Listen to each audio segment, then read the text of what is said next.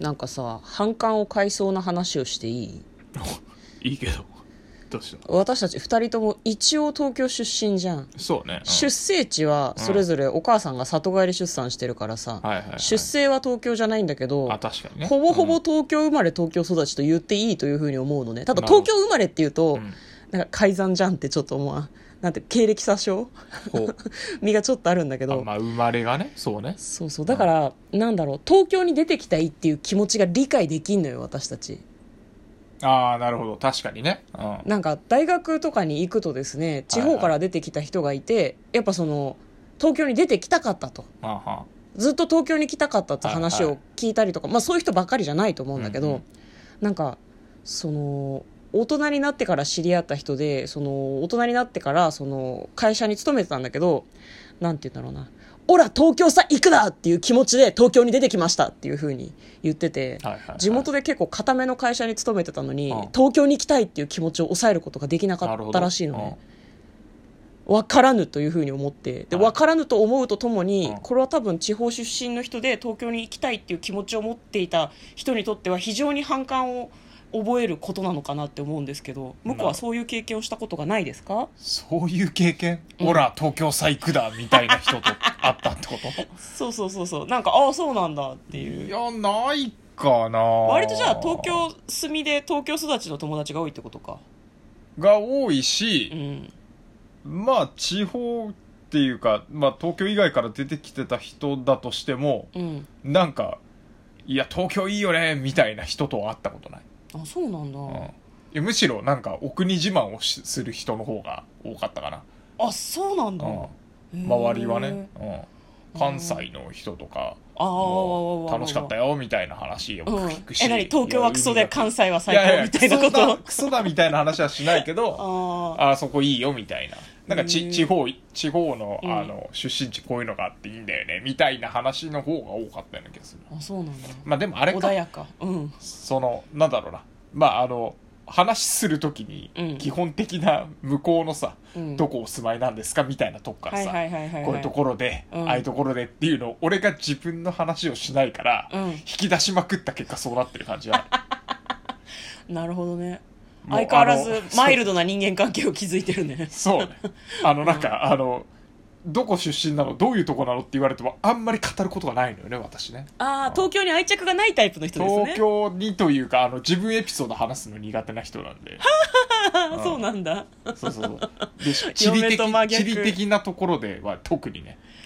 東京は何もねえからな特に自慢になるようなこと住んはでたところあそこって言ってもわかんないんだよな、まあ伝わりづらいし、ね、な六本木に住んでたとかならまだしもうん。東京の僻地に住んでましたっていうのはほぼほぼだって地方に住んでるのと一緒だからね。ね、だからあんまり羨ましい気持ちがわからないとかそういうのもちょっとありつつ、うんうん、ねなんか分かり合えぬというふうに私は思ってたんですけど。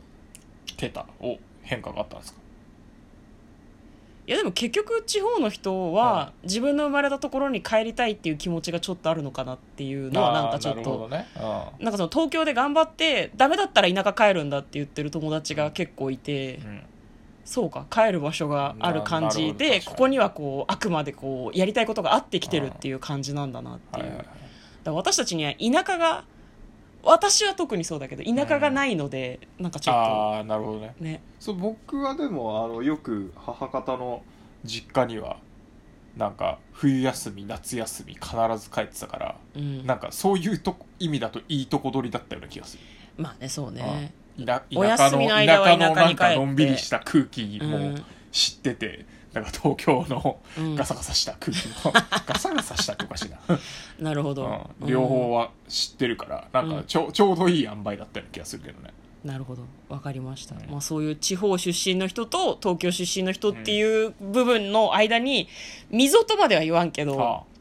ちょっと隔たりを感じることが嫁はございます。あなるほど、うんということで。ということで。嫁と向こうの？トレーラードライビング。はい始まりました。トレーラードライビング。この番組は映画の予告編を見た嫁と婿の夫婦が内容を妄想していろいろお話ししていく番組となっております。運転中にお送りしているので安全運転でお願いします、はい今日は番外編かなと思ったらちゃんとやります。映画のはい妄想をしていきます、はい。今日妄想する映画はこちらですあの子は貴族。2021年12月26日公開。124分の映画です。こちら邦画です。ごめん。12月じゃない。2月26日ですね。そうね。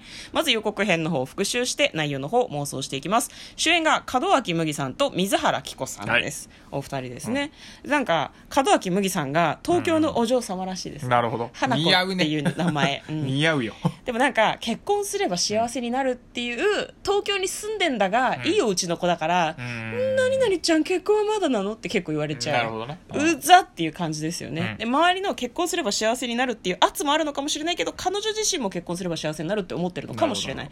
お見合いを繰り返すうちに甲羅健吾と出会うんですね、やっと見つけた私の幸せ、ね。そりゃそりゃそうだろう。そりゃそう。見合いの席に甲羅健吾来たらびっくりしちゃうよね、はい。でなんかいいかもっていうふうに思うわけなんですよ。で次に出てくるのが水原希子ちゃんです、うんうんうん。地方出身者なんですね、で大学入学とともに東京にやってくる。この街を出れば自由になれる、あ来やっと手に入れた私の自由って思うんですよ、うん。ちょっと気になるのが甲羅健吾の横になってんだよな。そうなんだよな。これ気になるよ。これ気になるよ。これ気になるよ。繰り返さないで。でもでもそんな二人とも幸せそうじゃないんだよね。水原希子ちゃんは特にそうだね。息苦しいというふうに言っています、東京で暮らしていくために多分あの夜の飲食店で働いたりとかもする。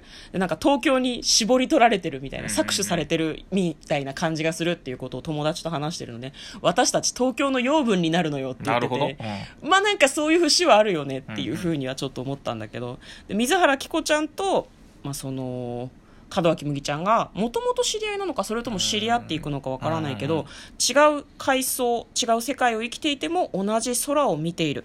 最後の方には門脇麦ちゃんと高良健吾さんが結婚式の写真を撮ってるみたいなシーンもあるんだよね。無事に結婚できるのかしら？あの子は貴族。雨が降る東京の街初めて自分で歩けた気がした。ここから始める。というような予告編でございました。では内容の方妄想していきましょう。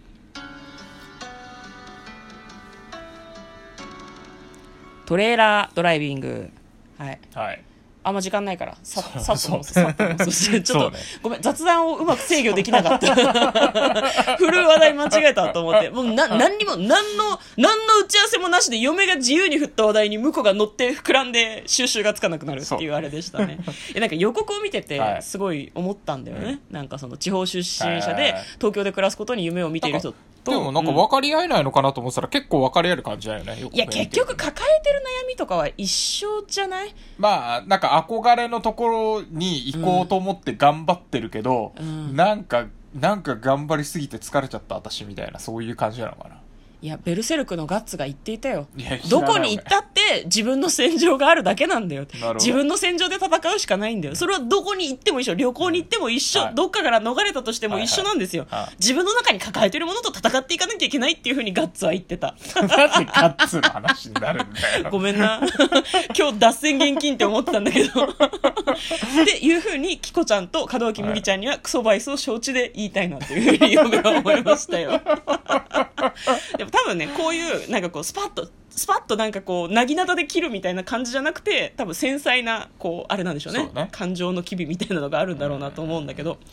キコちゃんはでも、うん。じゃあなんかし地方出身者でみたいなのはなんかイメージとちょっと違う感じだけど、あれかな？なんか途中キャバクラなのかな？なんかキャバクラでガールズバーなのかわかんないけど働いてたよね働いてたじゃん、ああいうのああいうところでなんか急にこういつもの水原希子みたいな感じがするよね、あー。なんかそう？キラキラしてる感じがさ、まあまあ着飾った感じの方が似合うよね普段着よりもね。うん。でもそれもなんか無理してるのかなって思わせる感じがいいなと思ったね、キャスティング的にも、女優さんとしてね、うん。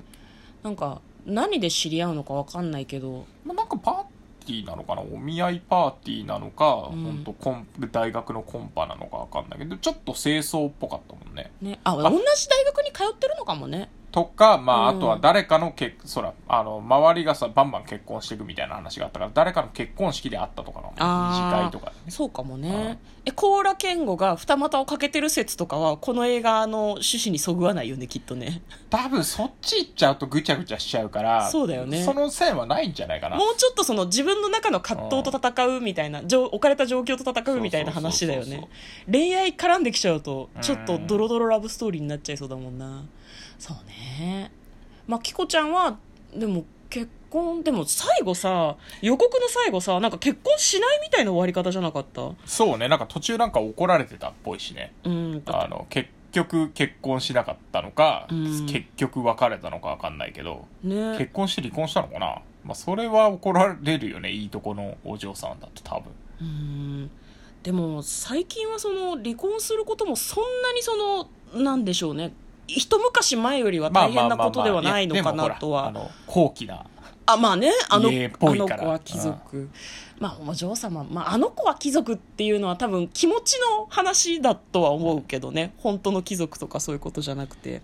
高良健吾ともうなんかあれだね、うん。なんかふ浮気したとかそういうしょうもないことじゃなくてうん。なんかめちゃくちゃこういい家のあのなんだ若旦那じゃねえや、若旦那じゃねごめんタオルを振り回してる人しか出てこない お坊ちゃんとかね。坊ちゃんねお坊ちそゃんだ。お坊ちゃんだから、うん。なんかこうなんだろうきっちりしすぎてて、うん。とかあと結婚相手もなんかもうなんか恋愛とかじゃなくて、うん。普通にお見合いで、まあ、うん。政略結婚気味のうん。感じだから、なんかこううまくこう合わないみたいなんかね普通にいい人なんだけど、うん。結婚しようと思って結婚したいと思ってまあいいかなと思って選んだ相手だったからなんかちょっと盛り上がらなかったみたいなのがあるんじゃない？